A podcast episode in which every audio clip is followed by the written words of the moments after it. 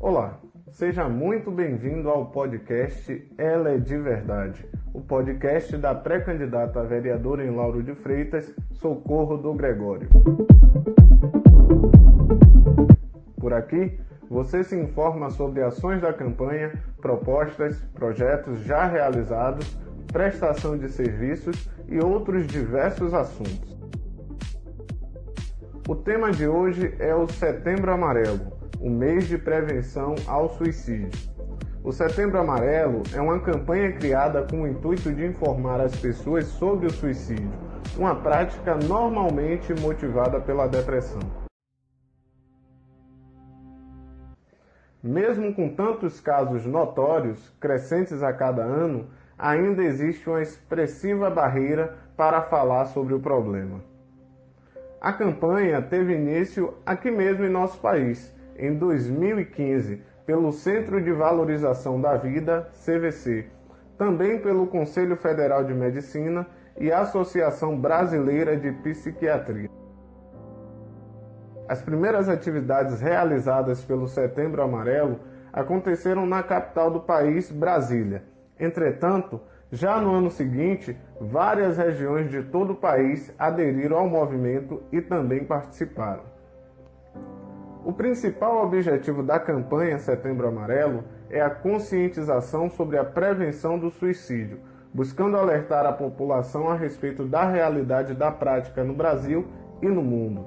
Para o Setembro Amarelo, a melhor forma de se evitar um suicídio é através de diálogos e discussões que abordem um problema.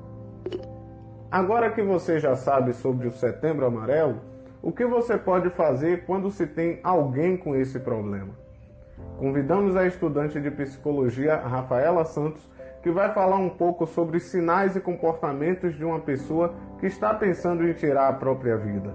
Rafaela, Agora é com você.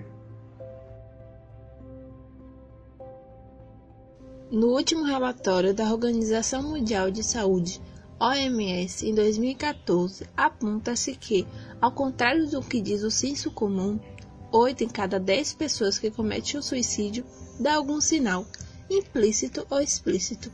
Estar atento a esses indícios é uma demonstração de amor e cuidado com aqueles que o cercam e para auxiliar nesta tarefa, listamos abaixo alguns fatores de riscos e sinais de que alguém próximo pode estar precisando da nossa ajuda.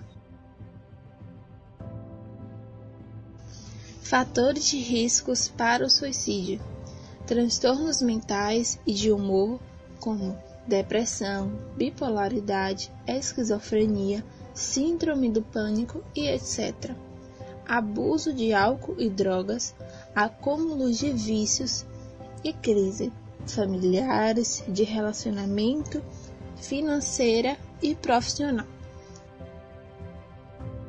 Sinais de que a pessoa pode estar pensando em suicídio. Frases como: Eu preferia estar morto. Eu sou um perdedor, um peso para os outros. Os outros vão ser mais felizes sem mim. Queria poder viajar e nunca mais voltar. Abandono de um hobby sem a substituição do outro. Desleixo repentino com a saúde, higiene pessoal e a aparência. Isolamento. Mudança abrupta de comportamento. O extrovertido se torna introvertido e vice-versa. Alterações constantes de humor, euforia e tristeza. Identificado todos esses sinais, como devo proceder? A primeira etapa é praticar uma escutativa. A escutativa deve sempre estar presente nesses diálogos. A escutativa consiste em realmente ouvir e compreender o que o outro diz, não apenas esperar uma pausa para poder respondê-lo. Isso não significa, no entanto, deixar a pessoa falando sozinha, Algumas pontuações podem ser feitas e consiste em fazer perguntas abertas, fazer um breve resumo do que a pessoa falou de tempos em tempos para que ela saiba que você está atento o que ela diz. Retornar a algum ponto que não tenha ficado claro e tentar ao máximo escutá-la sem julgamentos. Muito obrigado, Rafaela. E você, ficou atento às dicas? Não deixe de anotá-las. Esse foi o nosso Ela é de Verdade e até a semana que vem.